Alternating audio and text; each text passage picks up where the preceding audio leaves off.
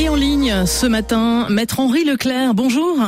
Bonjour. Et merci d'être avec nous, avocat honoraire, président d'honneur de la Ligue des droits de l'homme, ami et compagnon de route de Robert Badinter, l'ancien garde des Sceaux, par qui l'abolition de la peine de mort est arrivée en France et à qui un hommage national sera rendu tout à l'heure à midi, place Vendôme, devant le ministère de la Justice.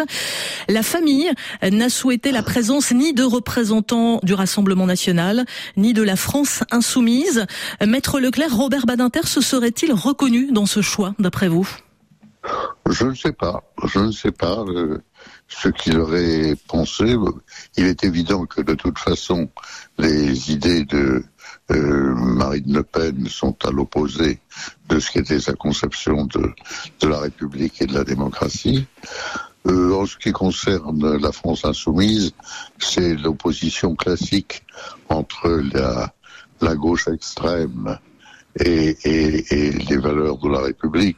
Mais cette opposition a été quand même aléatoire, si vous voulez. C'est l'histoire du Parti communiste.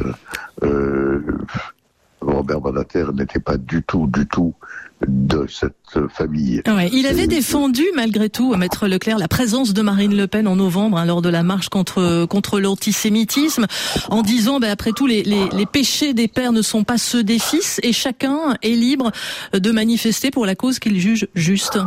Oh, écoutez, vous me demandez de faire parler des morts, je ne peux pas. Je ne peux pas vous dire ce que pensait, penserait Robert Badinter de la présence de Marine Le Pen et de Jean-Luc Mélenchon.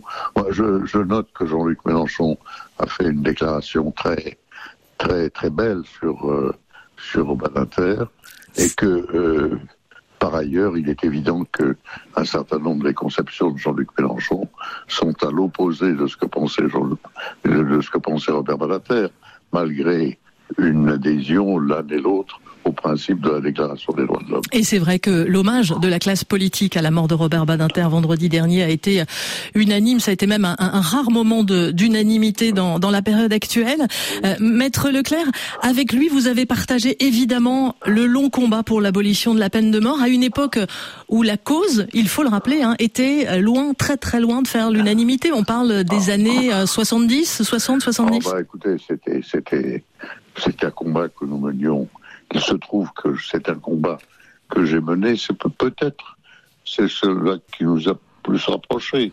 Mais ce qui est sûr, c'est que c'est un combat que je menais car j'étais en plus le collaborateur d'un avocat qui a précédé Robert Badinter dans ce combat, Albert No, et, nous étions très proches sur ce sujet.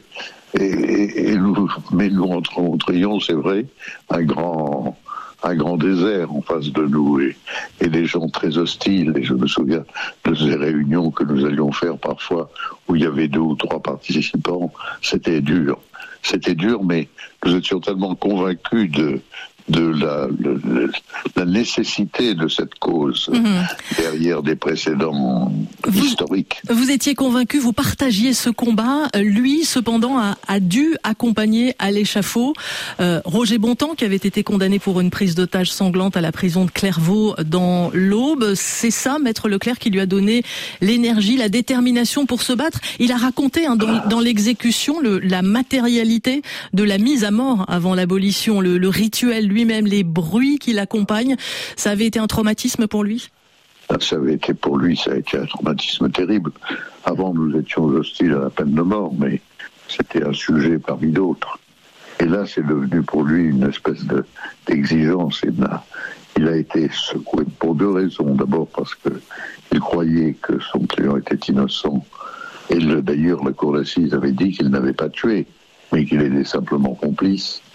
Et euh, il était, il était, c'est la peine de mort et les, les, autres avocats qui assistaient avec lui, Thierry Lévy, Rémi Crost, euh, Philippe Lemaire, étaient tous aussi secoués. Moi, je les ai mmh. tous rencontrés le lendemain ou le surlendemain.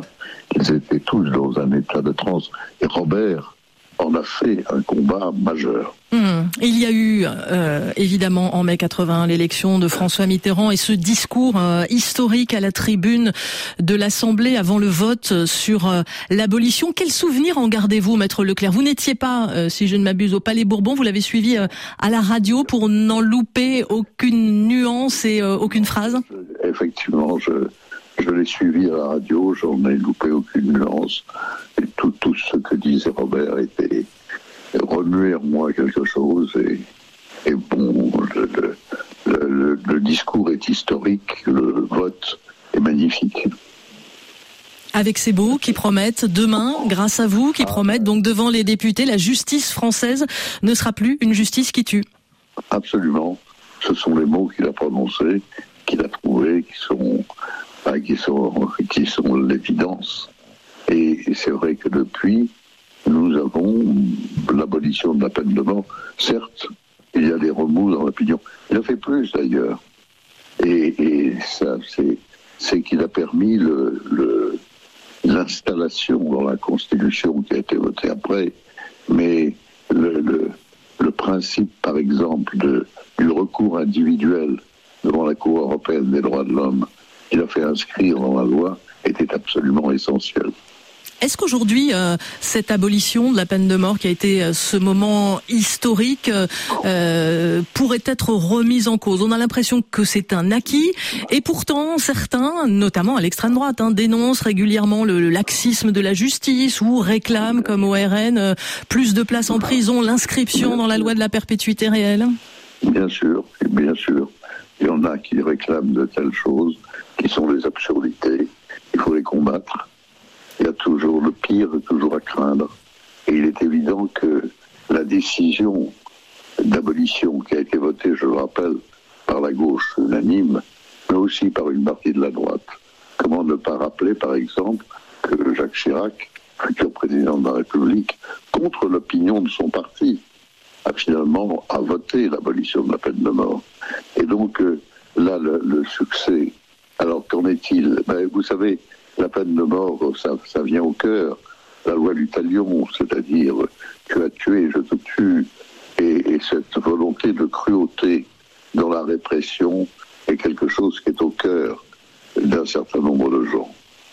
Mais il faut bien dire une chose, si on s'interroge aujourd'hui, si on s'interroge, est-ce qu'il y a tellement, depuis 1981, de personnes qui auraient dû être, auraient dû être selon certains, condamnés à mort, qui ont réitéré les actes.